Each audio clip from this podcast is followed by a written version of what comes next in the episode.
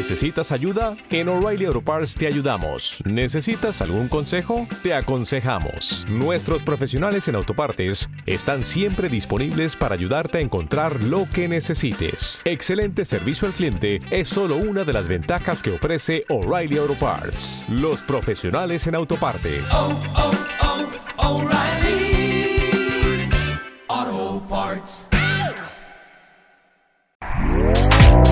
Este podcast forma parte de Evox Originals. Disfruta de este avance.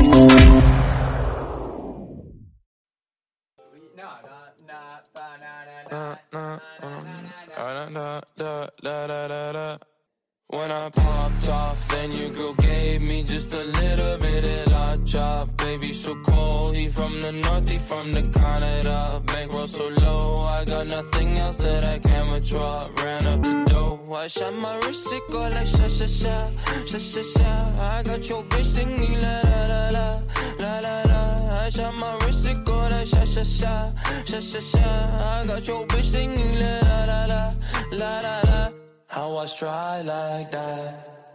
Muy buenas, bienvenidos una semana más a Solo Triples, tu podcast de debate NBA con los más habituales, ¿no? De aquí de la, sección de Hablando de NBA. Eh, muy buenas, David Gómez.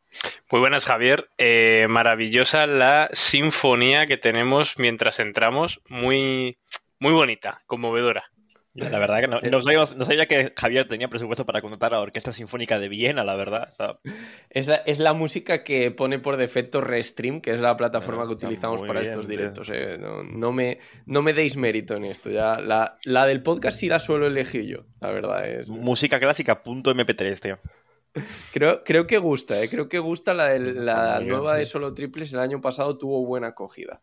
La- a ver, Carlos. si, te- claro, si tengo que elegir entre el rap cabezón del medievo o música Cuidado, clásica eh. punto, punto guap, pues a ver. A un Pero qué lo hay. mítico. O sea, me vais a negar también la, la miticidad de ese rap cabezón del medievo de, de Tote King, ¿eh? No, no, claro. O sea, en los que lleven aquí un tiempo. Buenas noches. por- Antes de Buenas, nada. buenas, Carlos. Eh, buenas Te he noches. intentado presentar dos veces. Buenas noches. Los- Los que lleven aquí un tiempo eh, habrán pasado por todas las eh, músicas de cabecera. Probablemente se queden también con la primera. Pues seguramente, seguramente porque ta- tampoco, eh, yo creo que es el más clásico, ¿no? Al final el resto hemos ido mutando bastante. Marc, muy buenas noches. Muy buenas noches, Javier. Muy buenas noches a todo el mundo. ¿Qué tal estamos? ¿Qué tal, qué tal estás tú, Marc? ¿Qué tal estoy yo? Acabo de venir ahora, así que estoy bien, estoy bien. Calentito Pero- en casa. Hoy, hoy ¿cómo vienes? En que cua- cuando vienes de la calle, no sé, a veces me, me dais un poco de miedo todos. No, no, yo no bebo ni tomo sus sustancias, no, no pasa nada. Encima, Vale, encima hoy estamos a martes, ¿no? Ah, hoy no, no, no, hoy no toca, hoy no toca. No. Bueno, Estaría so- feo. pero, pero solo porque estamos a martes, ¿eh? No porque...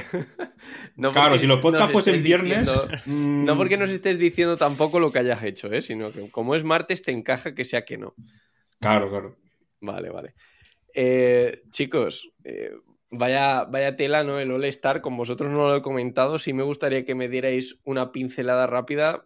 Yo ya lo dije en el podcast de la semana pasada con Nacho Losilla, sigo muy off, muy apagado, o sea, no sigo prácticamente nada a los All-Star y además me noto que cada año me interesa menos, ¿no?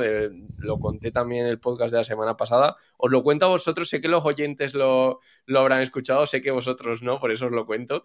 Eh, yo creo que he, pasado de, en años anteriores incluso, hacer especiales. Ya el año pasado creo que lo más que hice del All-Star fue explicar el formato nuevo y decir cuáles eran mis votos. Y ya este año, pues la verdad que desconexión absoluta. Eh, eh, típico highlights, algún resumen y, y poco más, eh, al menos desde mi parte.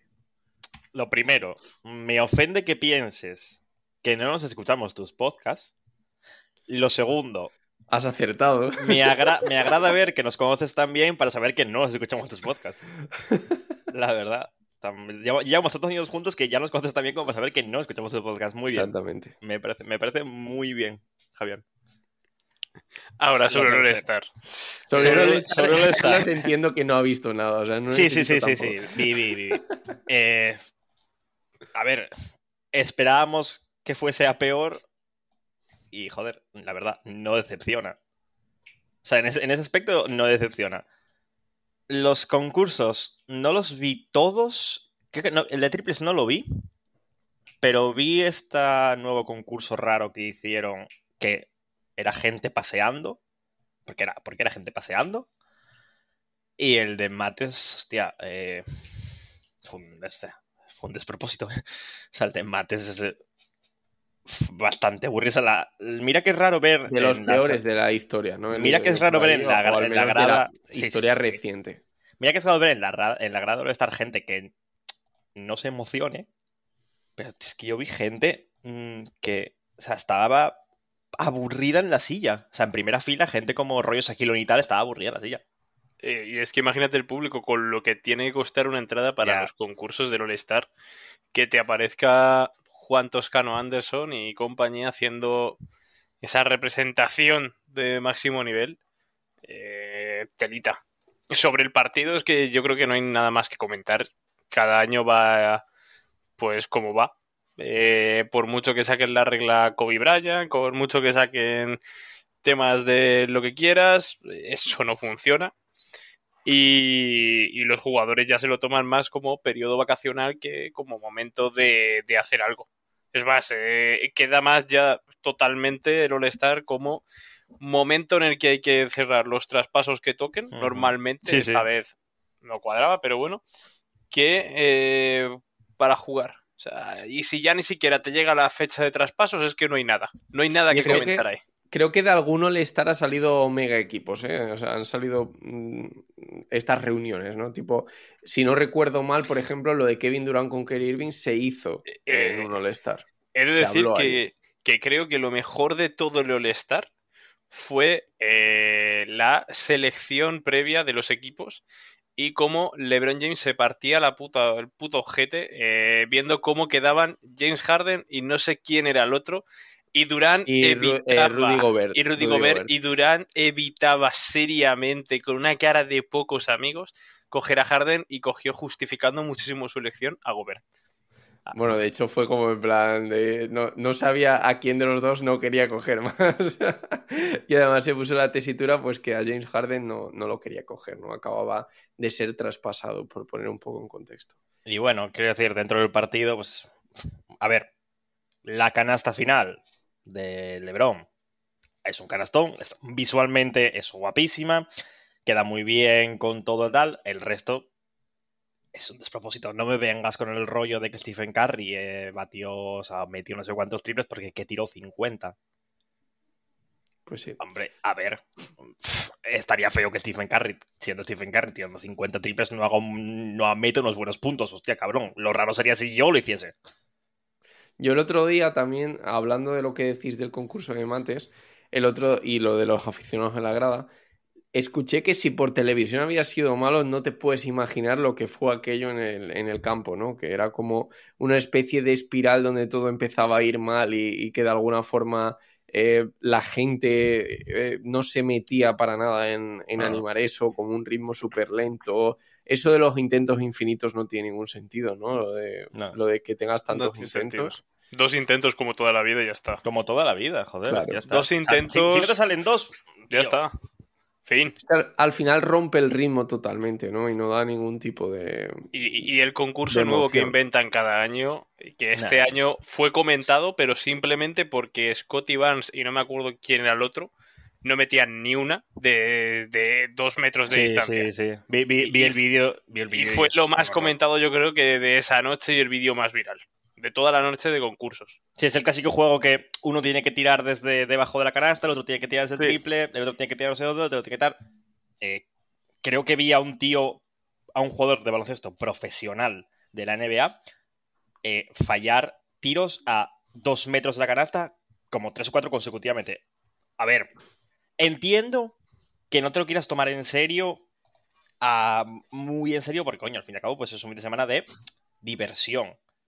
Vamos a, vamos a decir entre comillas. Otra cosa es que hagas eso, tío. O sea, eh, hostia, es que no, no, no puedes dar esa imagen. Ya no solo de ti, sino de la. esa- el, fin de semana de estar estás representando a la NBA entera.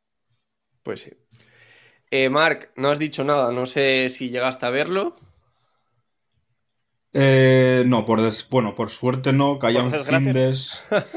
Que hayan, que hayan findes, era un fin de semana bastante ajetreado y la verdad que no vi absolutamente nada de la NBA ese fin de semana. Bien, Y me alegro mucho por no haber visto nada, pues, por lo que he visto en redes y demás. E- Ese es el espíritu, Mark. Eh, chicos, antes de empezar con lo que es NBA pura y dura, David, tengo que hablar contigo. Esto obviamente era tema del que teníamos que hablar hoy. Kemba Walker, out, no va a jugar más esta temporada, decisión del equipo, se va a centrar en la próxima temporada. Buscándola además parece todo, parece que todo indica que le van a buscar un traspaso para verano, o sea que no va a continuar en los Knicks el año que viene. ¿Qué sensaciones te da esto? Eh, hemos perdido ya el mejor Kemba. Luego también se me viene a la cabeza el cómo los Knicks con Kemba han jugado mejor y han ganado más. O sea que hay algo ahí que no, no termino de Ese es entender. el tema. Y que, a ver, el, pro- el principal problema de Kemba es los problemas que ha tenido en la rodilla, que arrastra ya desde la época de Boston.